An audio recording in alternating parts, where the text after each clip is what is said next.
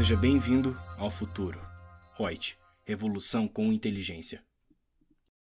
Olá, pessoal. Tudo bem? Estamos aqui hoje com mais uma live sobre as novidades tributárias, para que possamos estar sempre atualizados. É, antes da gente começar efetivamente, quero reforçar e pedir para que vocês curtam aqui essa página, deem um like, sigam nossas páginas nas redes sociais, ouçam nossos podcasts, compartilhem, porque informação nunca é demais, não é mesmo? Aproveito aqui para introduzir a nossa convidada, Lúcia Young, que, como todos sabem, é professora, mestre em tributação, já deu várias palestras, vai estar compartilhando aqui conosco de cada vez mais conhecimentos, né, dessas novidades, para que vocês fiquem por dentro junto conosco.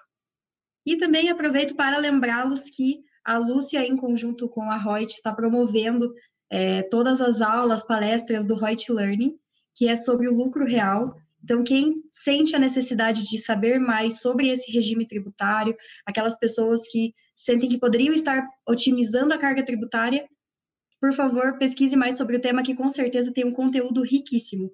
Bom dia, Lúcia, tudo bem? Bom dia, Carol. Eu agradeço novamente o convite de estar aqui com você. É um prazer. Podemos aí compartilhar, né, fazer uma troca, um bate-papo aí das novidades. Prazer é todo meu. E agradeço por falar aí do curso do lucro real. Bacana. Quem tiver interesse, por favor, pesquise, entre em contato conosco. E para darmos início, porque sempre parece que o tempo, o tempo é tão curto, né, para falar de tanta coisa que acontece numa semana. Uhum. Então, a Lúcia vai dar início aí ao nosso debate, e aí nós vamos sempre complementando e colocando nosso entendimento aqui em pauta. Então, Lúcia, por favor, pode dar início. Então, Carol, eu achei uma matéria bacana que é daquele é de uma que eu vi, né, que saiu de comentários, de debates sobre tributação incidente no perdão da dívida, se incide ou não imposto de renda, contribuição social, PIS, COFINS, e muitos aí estão divergindo dessa opinião. Alguns entendem que trata-se de uma receita, outros entendem que não, que portanto não deveria ser tributado. Então, esse perdão da dívida, que também é conhecido por nós como remissão, que é uma, da, uma desistência desse crédito gratuito, sem qualquer forma de condição pelo credor de quitar essa dívida pelo devedor. E vem, principalmente com esse advento de Covid que a gente está passando, aumentou, nossa, sobremaneira, qualquer tipo de acordo dessas remissões parciais, totais dessas dívidas, porque muitos credores acabaram aceitando de receber esses créditos por um valor menor né, dando descontos. E aí ocorre que Receita Federal vem e já está meio assim. Entende que nesses casos é devido imposto de renda, contribuição, PIS e COFINS sobre esse montante total ali que foi perdoado. E o pior, né, disso tudo, na legislação não, não diz especificamente, não tem é, algum artigo no regulamento do imposto de renda, alguma outra norma dizendo perdão de dívida é tributado é o entendimento que foi criado de, de, de uma percepção deles, é, da Receita Federal compreender tratar-se de um acréscimo patrimonial é, e cuja consequência é o nascimento dessa capacidade contributiva do contribuinte. E aí, para cruzar bonitinho com esse entendimento da Receita Federal, a gente tem norma contábil, contábil que é a resolução do Conselho Federal de Contabilidade 1374, que é de 2011, mas que está em vigor, e que diz que perdão da dívida constitui uma receita e é contabilizado como tal. E aí, com base nisso, né, de eu já ter, digamos, uma fundamentação, uma base dada pela contabilidade, a Receita Federal se baseia nisso e está querendo cobrar. E aí tem os juristas que discutem e dizem que esse perdão da dívida não representa efetivamente um acréscimo patrimonial e, portanto, não seria passível de tributação. Então, esse entendimento é questionável, mas o Supremo Tribunal Federal já decidiu que esse conceito de receita, que é previsto no artigo 195 da Constituição Federal, não se confunde com o conceito contábil, devendo essa receita bruta ser entendida como um ingresso financeiro que vai compor esse patrimônio na condição de um elemento novo e positivo, Inclusive, foi um recurso extraordinário advindo do Rio Grande do Sul. Então, quer dizer, estamos ainda nessa discussão tremenda em relação a isso. Tem uma matéria completa que fala desse tema. Se a gente pesquisar no Google, lá coloca a busca em tributário nos bastidores. E lá encontra-se aí o mais completo falando sobre isso. Você vê, é bem relevante né, para o momento que a gente está vivendo realmente. Sim, realmente, Lúcia. É um tema que causa bastante euforia entre os contribuintes, porque eles ganham esse perdão e, ao mesmo tempo, tem um acréscimo imediato. Então, às vezes a empresa ela não estava em condições de pagar aquilo naquele momento, né? Estava aguardando uma oportunidade para parcelar, enfim. E quando vem esse perdão, essa remissão da dívida, nem sempre significa que ele tem caixa para pagar sobre esses valores, e são valores altíssimos, né? Se a gente pegar, por exemplo, uma empresa do lucro real, ou até mesmo do presumido, que a gente não pode presumir né, essa operação, a gente tem que tributar 34%. Então, se a gente colocar tudo na conta, né, o PIS e COFINS é, e o imposto de renda e a contribuição, a gente chega a quase 40%. Então, a, a Receita Federal parte do pressuposto que o contribuinte tem isso em caixa, mas isso não é verdadeiro, né? É uma diferença conceitual entre receita e ter um ingresso de caixa efetivo, né? Então, realmente é complicado. Você... Porque, além disso tudo, que nem, por exemplo, ah, eu estou devendo, né? Estou com uma dívida com alguém. Só que, se eu já estou devendo, já tem aí a atualização desses valores. Uma multa, um juro que foi imposto. Quer dizer, além daquele principal, mais o acréscimo, que daí vai ser perdoado. Olha o montante geral que fica daí para essa tributação. E aí, falando sobre isso, Carol, eu fiquei imaginando, será que daí é, a Receita Federal, e eu não li em lugar nenhum, isso me passou pela cabeça, será que daí quando a Receita inventa de tributar isso, ela vai fazer uma segregação do que, que seria o montante, o valor principal da dívida e o que seria o acréscimo, e classificar daí esse acréscimo ali, esses juros, enfim, como receita financeira eu estou pensando nisso por causa daí de PIS e COFINS não cumulativo. Uhum. Você é, acha que eu estou que eu estou demais assim? É normalmente, é normalmente a dívida, quando a gente reconhece na contabilidade, a gente já vai colocando pelo princípio da oportunidade os encargos ali incidentes, né? E a Receita Federal considera isso também como uma dívida, né? Assim como o principal. Então, ao meu ver, faz total sentido o que você está falando e isso onera bastante, né? Só para comentar, a Paula Oliveira está aí super nos acompanhando e elogiando nosso, nossa live, então, por favor, nos acompanhe sempre. Paula, se tiver dúvidas, por favor, nos mande, nos envie. É, e como a gente tem muitos assuntos para tratar hoje, então, obrigada, Lúcia, por ter trazido esse tema. Realmente, pelo que eu tenho visto de movimentação, a Receita Federal sempre tenta cobrar e sempre tenta cobrar ao máximo, né? Essa é a prática. E os contribuintes, aqueles que sentem-se muito lesados, eles buscam sim o judiciário para discutir, tentar reduzir e mitigar, justamente com base nesses conceitos, né? O que é receita é, tributada para fins de receita federal não é um ingresso de caixa para mim. Então, existe uma quebra, né?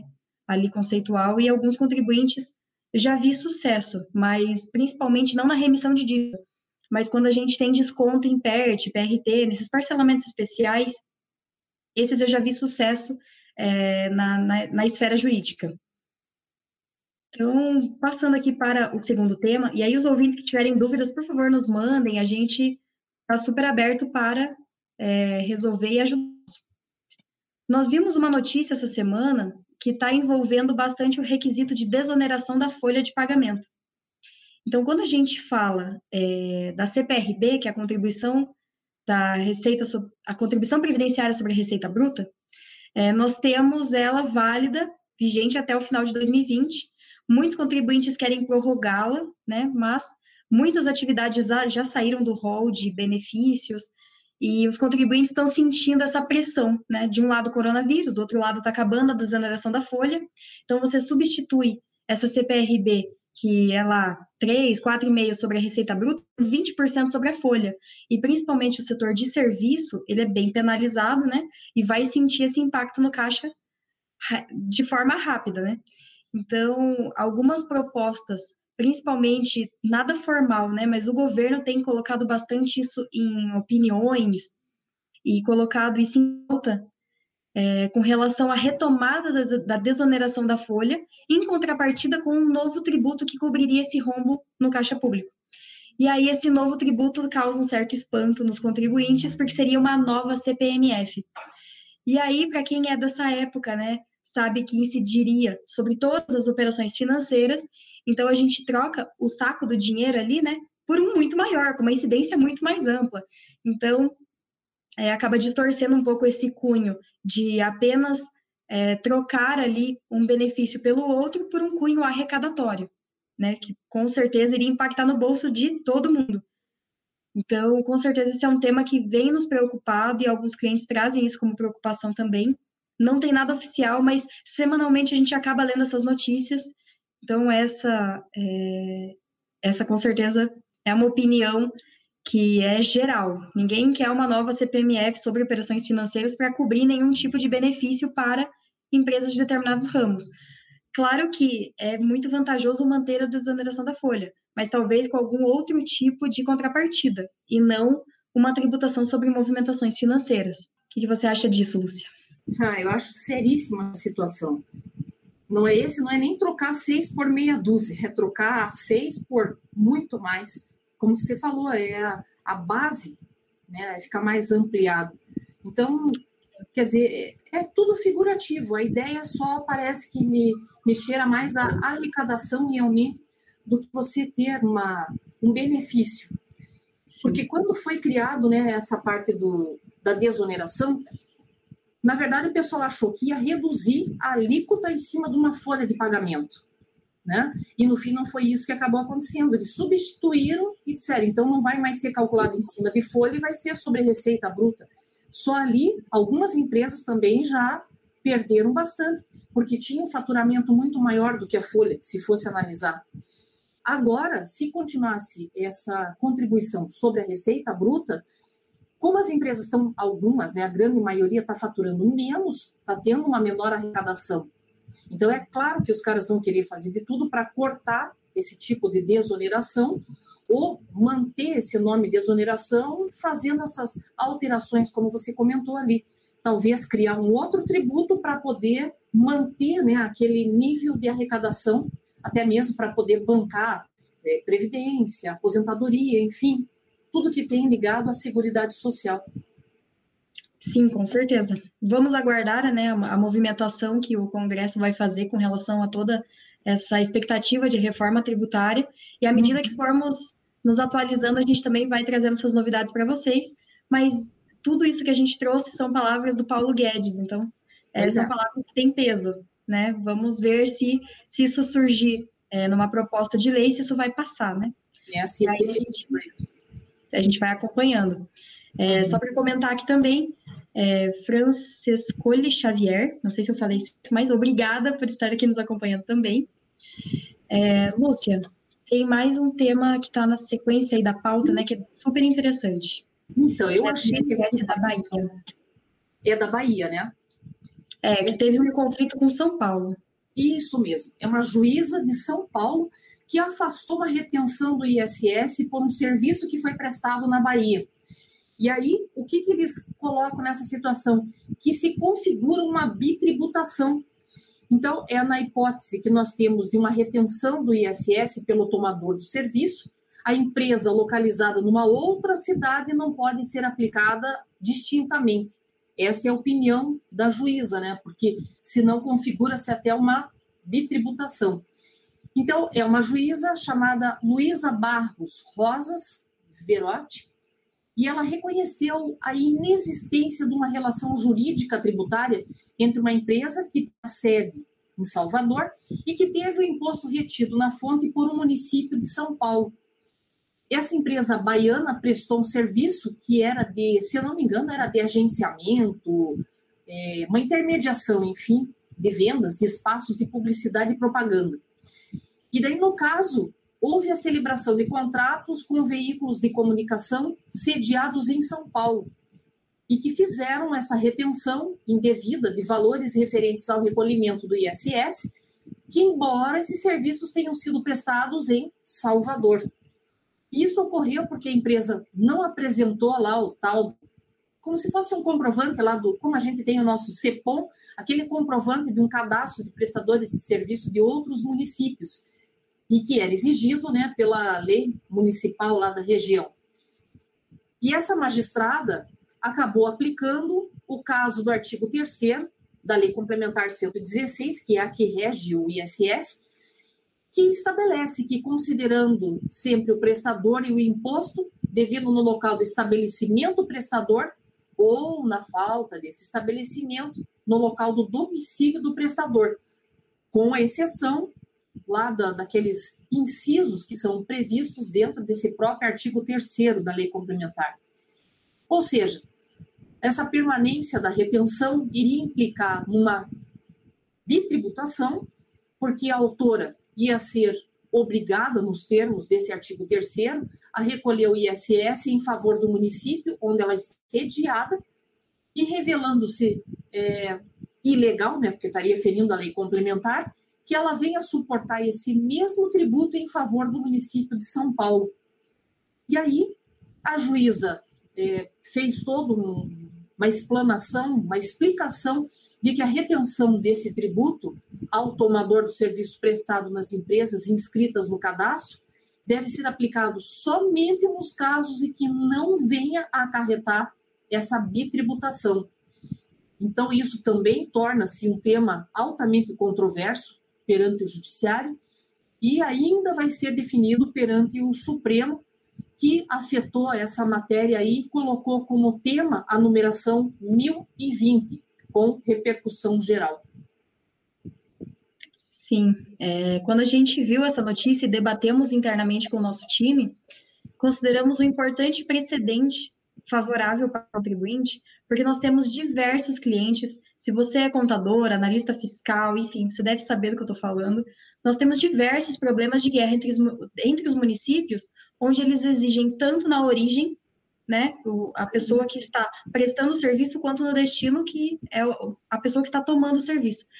Isso causa um imbróglio e uma discussão sem tamanho. E aí, às vezes, para você não ficar sem uma certidão negativa, por exemplo, muitos contribuintes optam por pagar os dois yeah. e depois discutir. Tá, então agora, municípios, vamos debater de quem é o ISS mesmo. Uhum. E aí, essa arbitrariedade e esse cadastro, igual a Lúcia bem comentou, está para ser definido se realmente é, está de acordo com as práticas, com a Constituição, com todo o ordenamento jurídico brasileiro, mas enquanto não temos uma definição, temos a figura da insegurança jurídica. Perfeito. Ou seja, eu posso ser taxado duas vezes. E como no direito a gente sabe que o bis idem, que a tributação ela não pode acontecer, ninguém pode ser punido duas vezes, nem cobrado duas vezes, a gente tem uma injustiça e, e o contribuinte não tem muito o que fazer.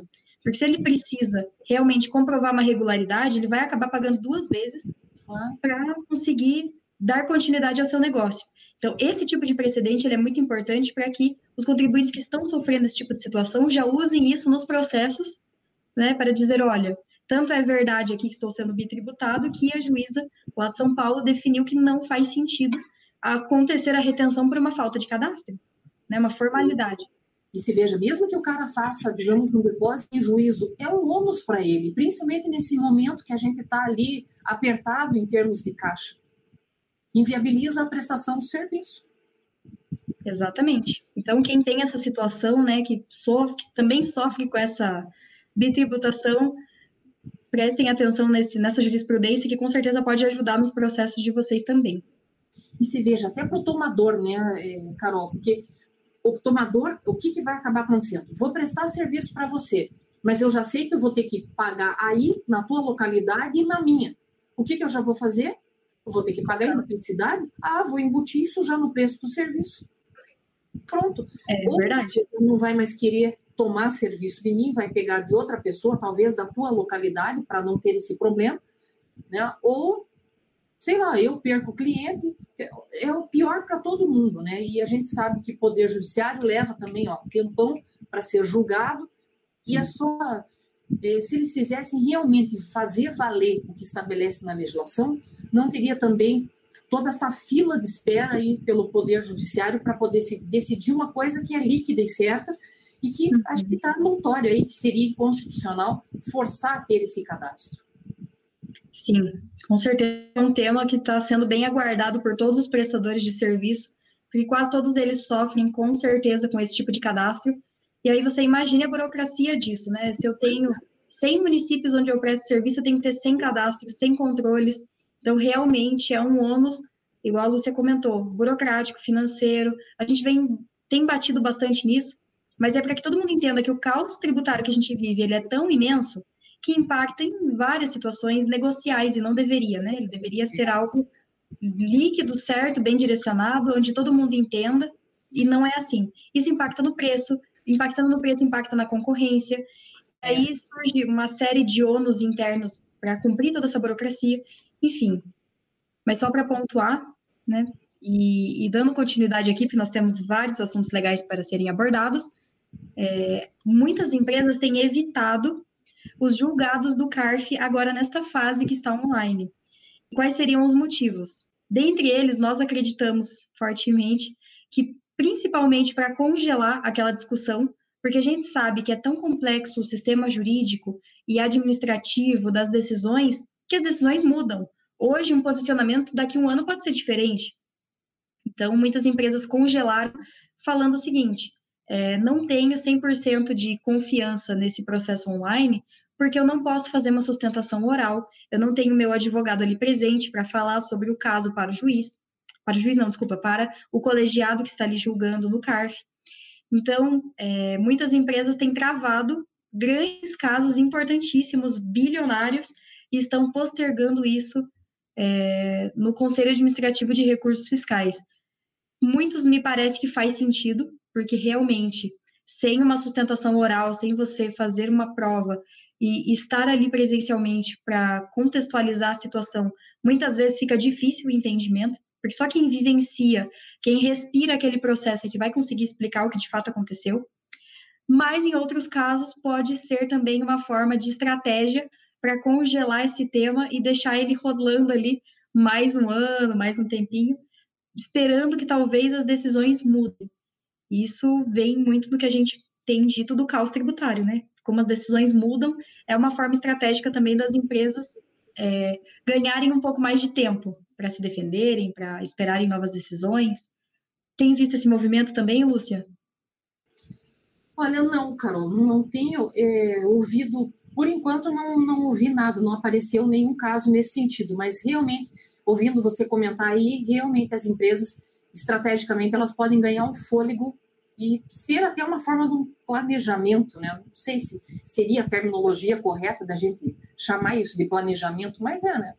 Não um planejamento tributário. Um planejamento. teleevasivo, mas é, é uma forma é. estratégica que a empresa usa para talvez não levar uma, uma invertida, né? Isso. Decisão neste momento difícil. Então, ela. Não, já que eu tenho argumentos para protelar isso, vamos prorrogar esse prazo e eu ganho um respiro. E aí depois a gente volta a discutir. É. E aí é desse artifício, né? Justamente pelos julgados online que as empresas estão conseguindo essa façanha. Uhum. Não sei se vocês que estão nos ouvindo conhecem alguns casos, mas nós vimos aqui, vimos também algumas notícias. Então, só para compartilhar, né? Para que todos fiquem na mesma página. Eu só vi de notícia, mas não, acho que porque você que trabalha mais com essa parte operacional tem mais acesso, né, a isso. Sim, com certeza.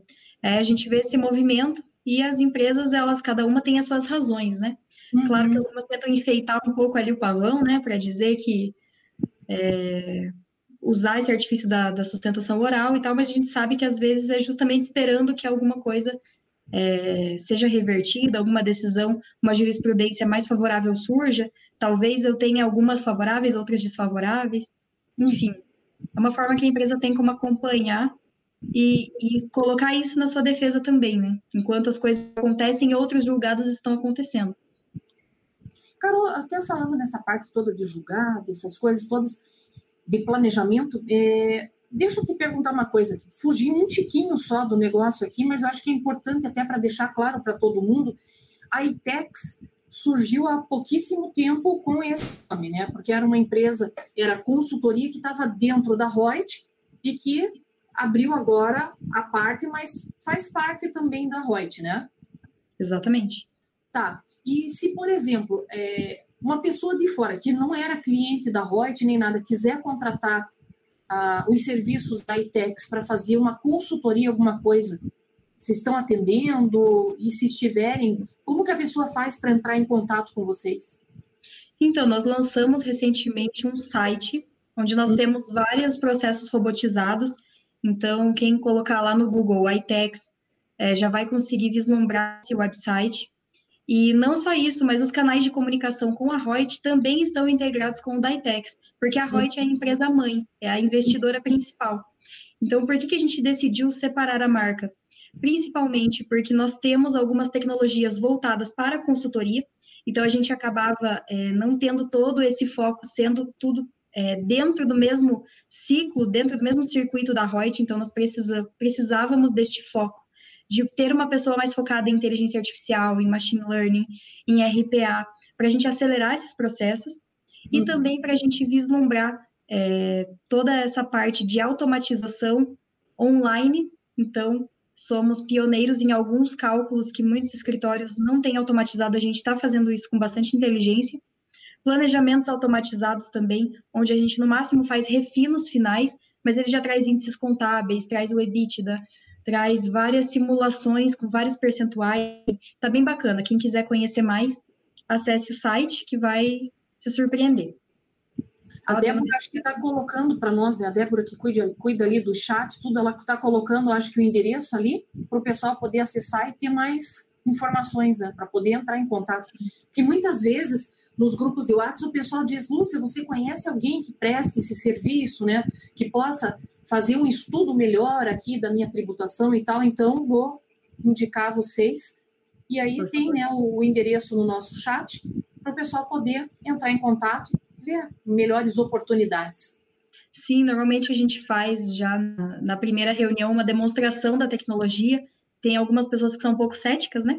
E aí a gente demonstra um pouco dessa tecnologia rodando para ela entender como que a gente acelera o processo, como é que a gente consegue ser mais assertivo porque é uma realidade. Quando a gente coloca mais robotização, a gente tem menos chance de erro humano. E aí esses humanos eles fazem o quê? Revir o trabalho da máquina. Então isso nos dá uma celeridade imensa. É a segurança maior. Com certeza. E sem contar que as pessoas que acompanham a Reut sabem, né, que já tem mais de um bilhão de cenários tributários mapeados, porque justamente a gente tem o caos na terra, se a gente for falar de CMS, de ISS, que é por município. Enfim, tudo isso nos dá bastante celeridade. Uhum. Mas só para não, para a gente retomar aqui o foco das novidades. Então, Vamos quem lá. quiser, né, por favor, acessem lá o site da ITEX. Obrigada, Lúcia, por dar esse recado. Mas é interessante mesmo saber. Uhum. E é porque eu também queria saber, então, assim, já aproveita para todo mundo, né? Bacana. Falando em oportunidade, teve aí também uma notícia, Carol, que fala na oportunidade de defesa do contribuinte em relação sobre a obrigatoriedade de notificar um devedor para fins da exclusão do refis. Foi decisão do STF, que diz que é obrigatória a notificação prévia do contribuinte para poder ser excluído do refis, porque senão você estaria restringindo direitos patrimoniais que são dados ao interessado em relação a essa oportunidade do, do desse devedor aí de ele poder exercer o direito de defesa. E isso também, é claro, direito de defesa, primeiro, que está na própria Constituição Federal. E isso foi é, o entendimento por uma unanimidade feita pelo plenário virtual do Supremo, que declarou uma inconstitucionalidade de um, da, do artigo 1 da resolução do Refis, número 20 de 2001, que havia suprimido essa notificação da pessoa jurídica optante pelo refinanciamento prévio ao ato dessa exclusão. Então, essa norma que foi declarada inconstitucional, ela havia alterado a redação da resolução lá nos seus artigos 3 até o 7 porque até então a pessoa jurídica optante pelo refis precisava ser notificada antes de ser é, feita uma apreciação dessa representação da exclusão dela do programa. E ela tinha o prazo de 15 dias para se manifestar quanto às irregularidades que tinham sido apontadas aí nesse processo. Com essa supressão feita, a pessoa jurídica passa a exercer esse prazo quinzenal para se justificar a partir da publicação do ato dessa exclusão. E essa manifestação seria apreciada numa instância. Olha, esse que é um absurdo. de ser apreciado numa instância única e pela mesma que autorizou o responsável pela exclusão sem efeito suspensivo. E aí é claro que a norma foi declarada inconstitucional. Quer dizer, o mesmo que pune é que vai fazer a reavaliação.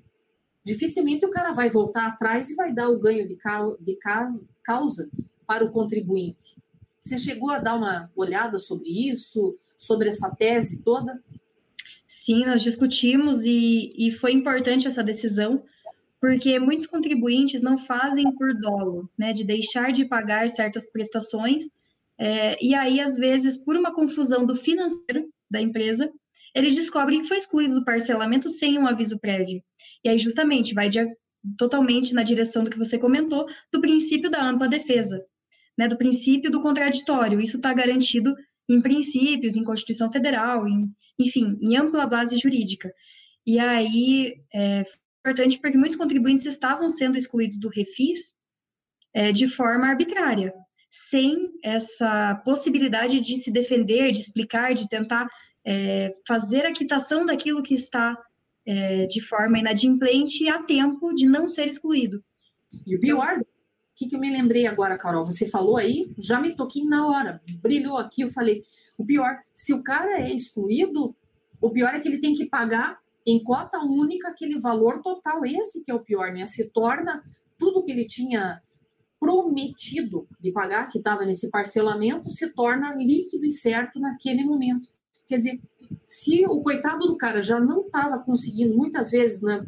Às vezes pode ser por um um erro, como você falou, do próprio financeiro, é, às vezes falta de grana, em que realmente ele deixou de pagar algumas parcelas, mas se ele já não tinha para pagar daquele parcelamento, ele vai ter para pagar essa cota única, né, tudo no montante, não vai. Daí já automaticamente vai ter que ser inscrito ali, praticamente, se não tiver bens e direitos, nada para ser arrematado e levado a um leilão, automaticamente já vai ser inscrito em dívida ativa. Pois é, e tem mais um agravante. Que quando a gente fala de refis, ele é um parcelamento especial e normalmente ele vem com redução de multa e juros. E quando você perde o parcelamento, além de restituir toda a dívida parcelada daquela data para frente, ela ainda volta atualizada com 100% dos encargos. Então é uma dupla penalidade, né? Bom, graças ao STF, então, nós temos agora julgada, igual você comentou, como inconstitucional, então, essa não é, preparação do contribuinte, esse não alerta, para que, sim, o contribuinte seja alertado e tenha o direito de entender o que está acontecendo e falar, ok, realmente não quero mais o parcelamento, ou sim, eu quero, vou pagar, vou renegociar essa dívida, vou pagar em cota única isso que está atrasado, porque é um direito do contribuinte, né? É, é bastante coisa para acompanhar. A Receita Federal, às vezes, parte da premissa que o contribuinte está ali só controlando as contas. Tudo bem que nós temos a figura do contador, nós temos a figura ali do financeiro, mas muitas vezes o empresário que tem que tomar a decisão, é bastante coisa acontecendo ao mesmo tempo, e ninguém está livre de erros no processo, né? Só que esse erro tem que ser alertado, não dá para punir sem primeiro perguntar, né? Sem dar a chance da pessoa se explicar. Enfim, sequência aqui, pessoal. É, o governo anunciou na semana passada é, um novo e-social mais simplificado. Então, algumas pessoas já estão descrentes, né? Porque foi tanta bagunça. É, ah, saiu a GFIP, entrou o e-social. Não, parece que o e-social é muito complexo, a gente vai voltar para a GFIP. Não, não, vamos lançar um e-social simplificado agora. Então, essa é a promessa da vez, né? Não estou aqui garantindo que isso vá acontecer, mas é a promessa do governo que saiu nas notícias que nós lemos essa semana. Então, esse e-social simplificado, o que, que ele promete? Uma expressiva redução dos números de eventos e campos do layout. Então, a gente já percebeu que teve uma vantagem entre o campo de eventos, de proventos, é, para quem trabalha com essa parte do RH sabe que tem milhares, né? Eu digo que tem mais de 500 eventos no MANAD, que era a declaração que não era obrigatória, mas se fosse fiscalizado precisaria entregar, onde lá tem compilado todos os cálculos, né, devidos de INSS, enfim, e aí, com o e-social, a gente já percebeu que afunilou, diminuiu o número de eventos. Mesmo assim, ainda eram bastante é, o número desses eventos. E agora a promessa é reduzi-los. Vamos ver se isso vai ser verdadeiro, né? Isso vai facilitar para os usuários. E outra novidade é a utilização. Eles comentaram ainda, Carol, desculpe te interromper, mas é, que não ia prejudicar também aos empresários que já tinham é, é, investido bastante em software, treinamento e tal, que ia muita coisa ser aproveitada, porém, é, alguns dos itens lá eles iriam desconsiderar, ficando realmente mais enxuta a estrutura, mas sem esse prejuízo. Eu não sei, eu nessa parte eu não acredito de que não tenha prejuízo. Porque há quanto tempo que já está esse dito desse E-social? É desde 2011, se eu não me engano, que está naquela de entra em vigor, volta atrás, entra em vigor, aí ficando por etapas, né? Uhum. Primeira etapa, segunda, etc. E, quer dizer, primeiro eles ampliaram, colocaram lá não sei quantos eventos, um absurdo, quer dizer, tudo que estava bem espalhado, que, que eles não tinham controle nenhum. Quiseram criar um baita de um controle super absoluto ali, uma mudança, assim, de mindset, de postura, de fluxo de operações dentro da empresa, absurdo. Quer dizer, você não tinha nada antes e de repente agora você já tem que ser ali, tudo padronizadinho. E eles viram que não deu certo e começaram a afrouxar, afrouxar e abrindo as fronteiras. Quer dizer, não dá para entender realmente o que, que eles pretendem com esse tipo de coisa, né? Arrocham primeiro e depois soltam. Pois é, Lúcia, realmente é, é, é, complexo, né? A gente vê essa movimentação não só com a social, mas com o bloco K também, por exemplo, mas, enfim, não vou nem entrar nesse aspecto, porque senão a gente não vai dar conta do tempo e de, da quantidade de notícias que a gente tem para dar.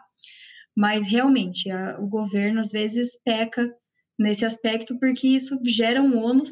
É, trabalhei em projetos do Bloco K e todo ano a gente estava preparado para colocar em produção e, ah, prorroga. E quando prorroga, altera alguma coisa. Ah, foi pouca coisa, mas tem um ônus para corrigir, para alterar. Enfim, a gente está aqui falando de eventos, não sei se os nossos ouvintes sabem o que são eventos, mas é basicamente todos os lançamentos da Folha, tá? Salário, comissão, terço de férias, décimo terceiro, é, aviso prévio, aviso prévio indenizado, enfim, são inúmeros, tá? Só para clarificar aqui. É, o que mais que o governo pretende reduzir? A, o número de campos que precisam ser preenchidos por funcionário.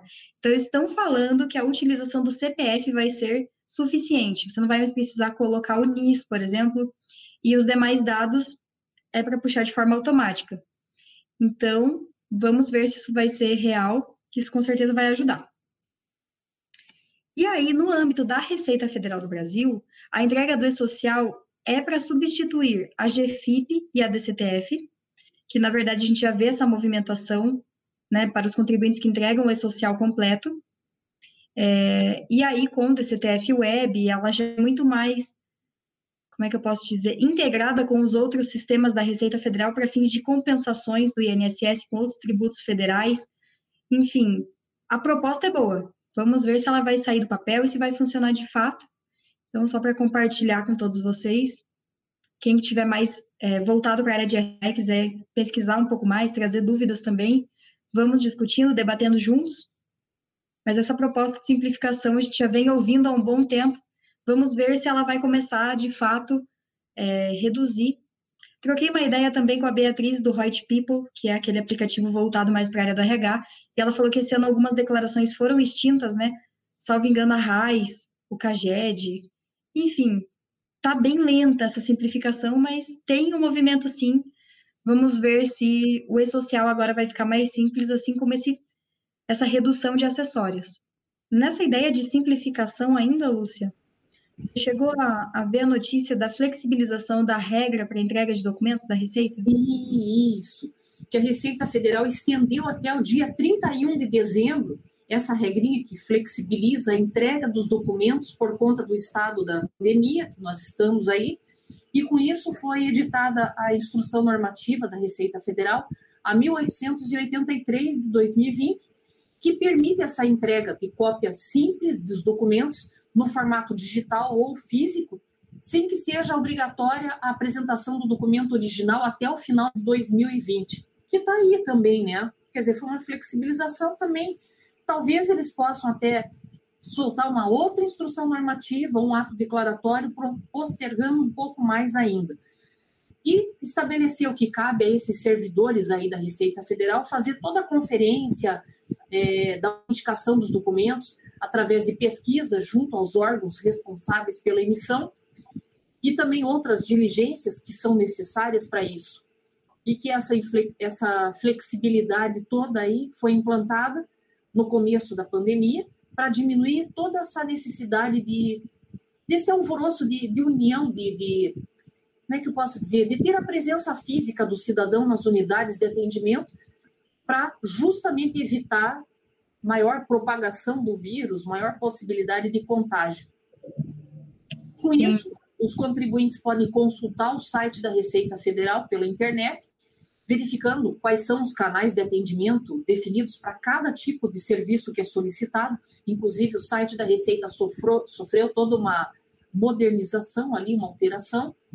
E alguns serviços estão disponíveis para entrega dos documentos em formato de cópia simples, que né, é a previsão realmente. Então, isso tudo vem seguindo já uma diretriz de desburocratização que tem sido adotada aí pela Receita Federal, visando simplificar esse cumprimento de várias obrigações acessórias existentes para com os contribuintes. Então vamos ver, né, como é que vai ficar toda essa situação.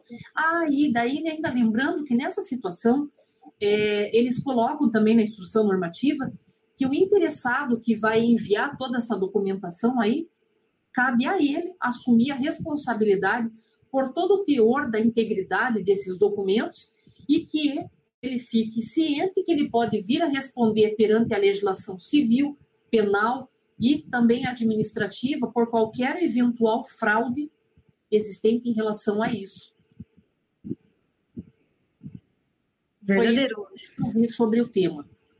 É importante essa responsabilização para que as pessoas tenham bastante atenção nos documentos que estão sendo é, colocados de forma online, são feitos os uploads na Receita, mas é, é um benefício para os contribuintes, como a gente a, acaba atendendo bastante solicitações da Receita Federal, notificações. Isso facilita bastante o nosso trabalho, porque realmente, é, nessa época de pandemia, que muitas unidades da Receita Federal estão até atendendo presencialmente com várias restrições. Ter essa possibilidade de fazer essa, toda essa parte burocrática e documentação online facilita demais, dá uma agilidade no processo absurda. Ah, mas tem outra também, Carol. Ainda que diz que, por mais que eu apresente nesse formato digital ou físico dos documentos, né, mas principalmente o digital ali nesse formato mais simplificado, que isso não afasta a possibilidade ainda da entidade fiscal vir pedir através, é, sei lá, lei, mas de uma forma expressa, exigir, quando houver dúvidas quanto à legitimidade desses documentos, exigir a presença do, do valor lá, do, valor, do documento original, que seja apresentado realmente.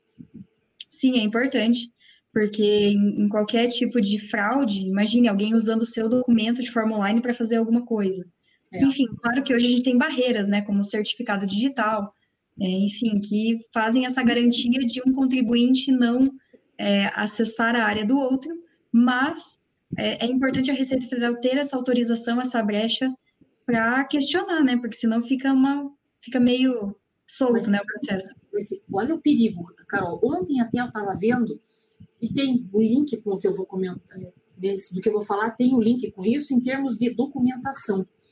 Tá, se eu vou, digamos, na Polícia Federal lá e tirei CPF, né? Fiz lá meu documento, é, o RG, perdão, fiz meu RG. Não é lícito não é um órgão, um instituto, que nem, por exemplo, aqui em Curitiba, que tem o Instituto de Identificação do Paraná. É ele que emite aí o nosso RG. Se ele emitiu, é o órgão formal, lícito, é a origem da minha documentação. Subentende que esse documento tem total validade.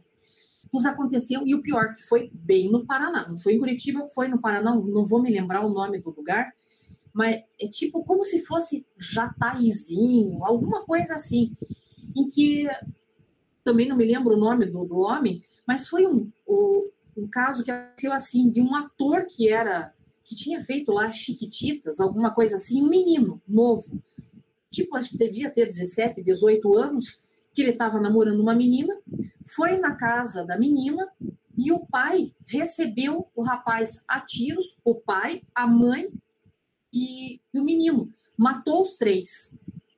Então, o pai da menina matou esse pretendente, o pai e a mãe. Quer dizer, foi um homicídio. E o cara estava foragido. E diz que saiu assim, em rede nacional e tal, e estava como procurado, porque ele estava foragido.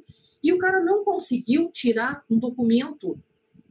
Né? Ele levou, ele forjou outros documentos, outras origens de documento, usou o um nome falso.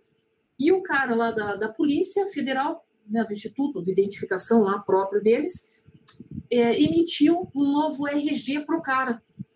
E aí, quando foi pego, não sei como que, que aconteceu o negócio, que viram que era um documento falso, automaticamente foi caçado. Quer dizer, então, se veja, por mais que tenha toda essa sistemática digital, toda essa tal de transparência, essas coisas, ainda passa batido né, esse tipo de, de fraude realmente, e aí já é questão até mesmo criminal, né, essa documentação do rapaz aí. Sim. Não, infelizmente, com toda a tecnologia, as pessoas ainda conseguem realmente burlar o sistema, mas a gente tenta, pelo menos, caminhar sempre para o melhor e o mais seguro, Sim. mas sempre com cautela, né? Sempre tem as brechas, né?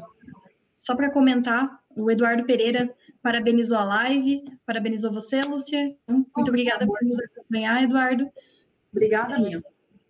Nesse aspecto ainda, Lúcia, de automatização e também de, de facilidades da internet, simplificação que a gente tem comentado, agora há pouco sobre a DCTF Web, e teve uma nova simplificação na DCTF Web em específico, que até então nós estávamos falando do e-social, né? Então, quem faz a DCTF Web sabe que várias informações elas já puxam de forma automática, né? E aí, para facilitar, quando você, por exemplo, já transmitiu a DCTF Web e você acabou gerando um DARF complementar depois, por exemplo, que talvez ele até já estivesse declarado, mas não estivesse pago por, enfim, problemas financeiros, não sei. É, quando você faz um Perdicomp Web, que o Perdicomp já é uma declaração diferente, né? A Perdicomp é aquela que você declara a compensação ou pedido de restituição em espécie. Digamos que você pega aquele DARF que está lá dentro do ECAC, que é o ambiente virtual da Receita Federal, e você compense por Perdicomp Web. Você consegue fazer esse vínculo automático sem precisar retificar a DCTF Web. Eu achei isso fantástico, porque aí você entra lá no DARF e você coloca é, abater de comp e importar da Receita Federal. São esses dois é, botões que apareceram na notícia aqui que a gente leu, e com certeza a gente vai começar a usar em breve. É, então, isso facilita bastante, porque o que, que, acontecia? A gente, às vezes, tinha guia, mas é, a compensação acabava acontecendo um pouco depois da data, por conta de enfim, constituição de crédito, ou por dificuldade financeira, ou decisão até da pessoa ali para saber se vai pagar em guia ou se vai compensar. E aí, quando acontecia a compensação depois, você tinha que ir lá e retificar o DCTF. Mas é, um, é todo um empenho, né? Então, sem contar que é ruim ficar lá 10 alterações. Nossa, por que você alterou 10 vezes, né? Então, essa simplificação eu achei bem bacana trazer e comentar quem trabalha aí efetivamente com a área fiscal barra tributária e que mexe com o DCTF Web e Perdicomp Web, eles estão cada vez mais integrados. Então, entrem lá no ECAC, dá uma olhadinha, né, nas novas funcionalidades, quem tem esses processos, acho que vai agilizar, com certeza. Essa palavra, agilidade. Uhum. E aí, só para é, comentar com vocês também, porque esse processo é um pouquinho mais longo, mas só para dar uma introduzida no tema, porque ele é um processo complexo. Não sei, Lúcia, se você viu essa notícia, mas eu achei legal trazer, e eu, particularmente, gosto bastante do ICMS, então vou comentar, que o, estado, que o estado do Mato Grosso do Sul, é, ele conseguiu uma decisão favorável no STF para ter o direito exclusivo do ICMS importação. Uhum. Por quê? Acontecem bastante discussões acerca de importação direta, importação por encomenda, importação por conta e ordem de terceiros, onde nós temos algumas regras diferentes. E neste caso em específico, existe uma empresa da Petrobras importando pelo Mato Grosso do Sul e revendendo esse gás para São Paulo. E aí São Paulo estava falando assim, não, mas eu tenho direito sobre isso, e até o Rio Grande do Sul acabou entrando ali no, no imbróglio porque nós tínhamos uma operação complexa, né, onde o gás estava sendo importado, passava por gasoduto por vários estados, e aí, claro, o estado sempre quer um pedaço do ICMS para ele e tenta achar uma justificativa para isso. E aí, é, o STF, ao julgar o tema, e aí, claro, tem todo um imbróglio acerca disso, né? E às vezes nem sempre a lei também ela é, é super clara no que ela quer dizer sobre o destinatário da mercadoria. E a própria lei Candir, que é 8796, ela tentou regulamentar esse dispositivo, né?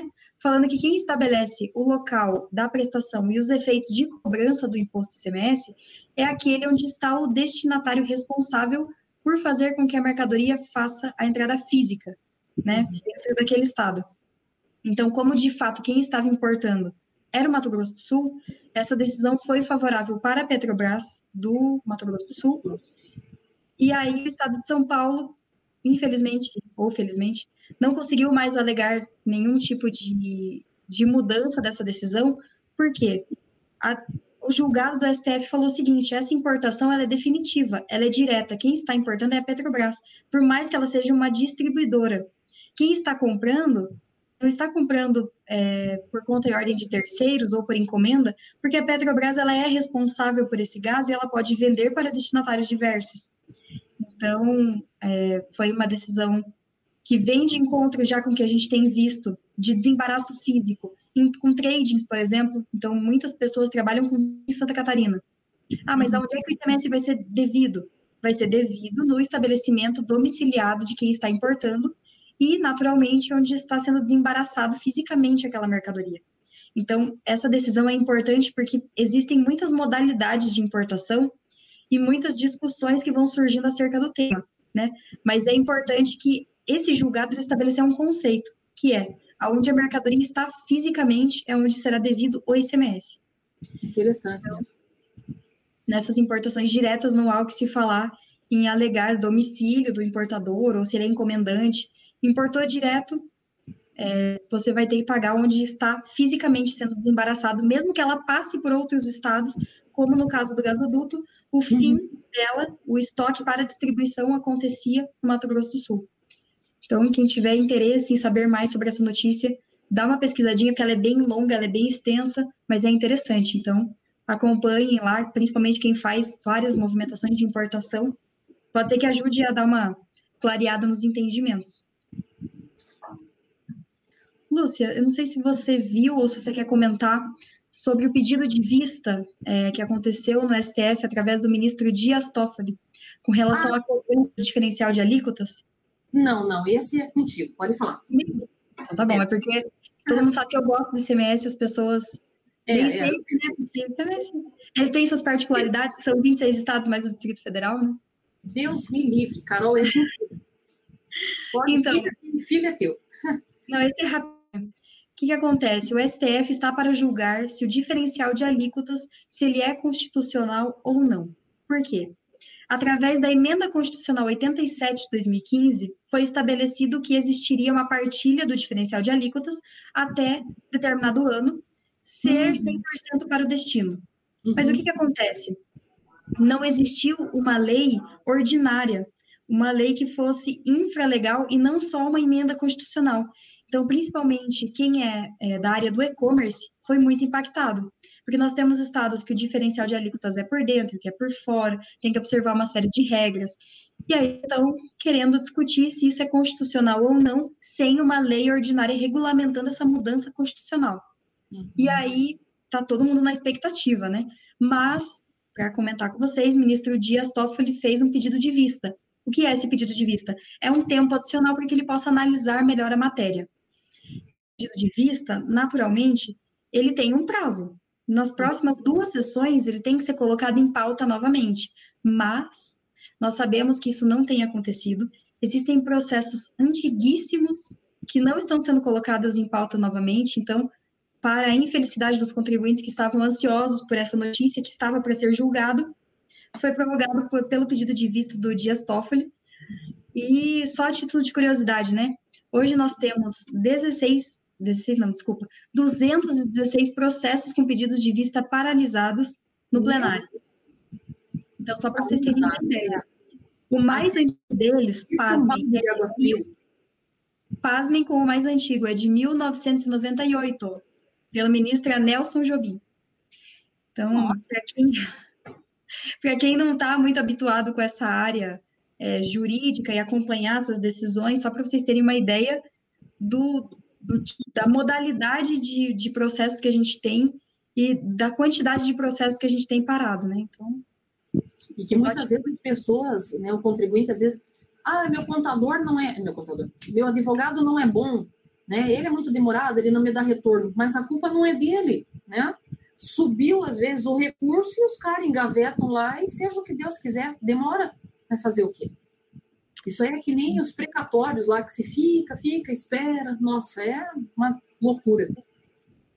Sim, o nosso último ponto. Você quer comentar, Lúcia? Quer que eu comente sobre a tá Rosa Weber?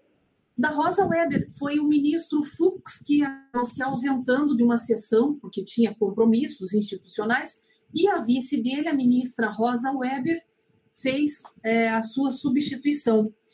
E aí o ministro, ela como sendo, é, na verdade, a terceira mulher a presidir o STF em mais de um século. Pense, Carol, quanto tempo para uma mulher poder presidir. Isso ainda que foi numa exceção ali, né? Porque foi só porque ele se ausentou.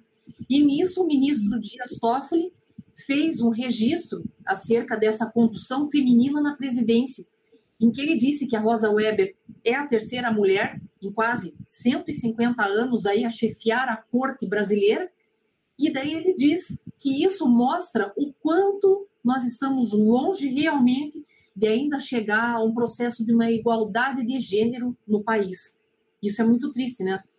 E lembrando que antes dela, a ministra Carmen Lúcia foi a mulher que conduziu os trabalhos da presidência do STF no, naquele biênio de 2016 a 2018. Na sessão, né, a Carmen Lúcia também registrou a homenagem, dizendo que tinha sido uma enorme honra também de ter participado disso. Sim, é, saiu essa notícia, né? A gente achou interessante trazer aqui, que a gente acaba ouvindo bastante falar, né, entre igualdade não só é, de gêneros no sentido do STF, mas também de salários, de posições, é, enfim, é bacana a gente ver que o próprio ministro, no, o Dias Toffoli, surgiu com essa, com essa ponderação que nem mesmo a própria ministra Rosa Weber trouxe, e ele pontuou, né, olha, realmente a gente precisa dar uma melhorada aqui nesse direcionamento, porque a igualdade de gênero a gente está longe do que a gente considera ideal, né? Claro. Então, eu achei legal essa parte dele. E em tudo, né, Carol, se veja até a parte, digamos, de política, ela só tem praticamente mulheres aí participando, porque é obrigatório do partido ter lá uma cota X de mulheres, senão nem teria. E olha que muitas delas entram lá meio tipo de laranja, como que diz, ah, só para preencher, para a gente poder concorrer. Né? É um absurdo. Sendo que no mundo tem mais mulheres do que homens, e a gente ter uma representatividade tão pequena em todas as esferas aí, é ainda contar Estamos em 2020, mas a gente vê que muitas coisas aí nós estamos retrocedendo, olha, léguas para trás, infeliz, claro, retroceder para trás, né? Mas retrocedendo um monte é, em virtude, sei lá, se é falta de postura das mulheres, de brigar mais pelos seus direitos, de tentar mesmo essa equidade aí, né? Que é, é uma bobeira. É uma é uma luta árdua, mas eu consigo ver a evolução, mesmo que seja pequena. Para quem não, não tem muito contato comigo, fiz um, um intercâmbio ano passado, fui para o Canadá, tive bastante experiência com pessoas da Coreia, do Japão, é, enfim, do México, e eu te digo que a gente tem algumas legislações que favorecem muitos trabalhadores que fora do Brasil não tem, e é absurdo. É assim absurdo mesmo. Enfim, não vou ter tempo para comentar aqui essa experiência, mas consigo ver uma evolução, claro que ainda bastante tímida, mas uhum. a gente tem que continuar aí nessa luta árdua, né, e provando sempre o nosso valor e lutando pelos nossos direitos, pela equidade, enfim. Só para trazer, né, essa, essa notícia aí da Rosa Weber, que eu achei bem bacana, ter partido também do Dias Toffoli, quando pessoas influentes falam esse tipo de mensagem, a tendência é ela ter uma repercussão maior do que Isso. se fosse uma pessoa de menos é, influência, né? Isso mesmo. Então, Lúcia, queria te agradecer novamente por todo Nossa, o compartilhamento de, de, de ideias, comentários, sempre traz aí bastante ideias, reflexões, né? No meio da notícia, nossa, mas a gente podia ter pensado aqui, ó, no cumulativo e tal. Então, isso, esse, esse tipo de compartilhamento é que é bacana, porque a gente acaba aprendendo mais. Sempre quando a gente escuta, a gente aprende, quando a gente fala, a gente aprende, quando a gente ensina, a gente aprende mais ainda.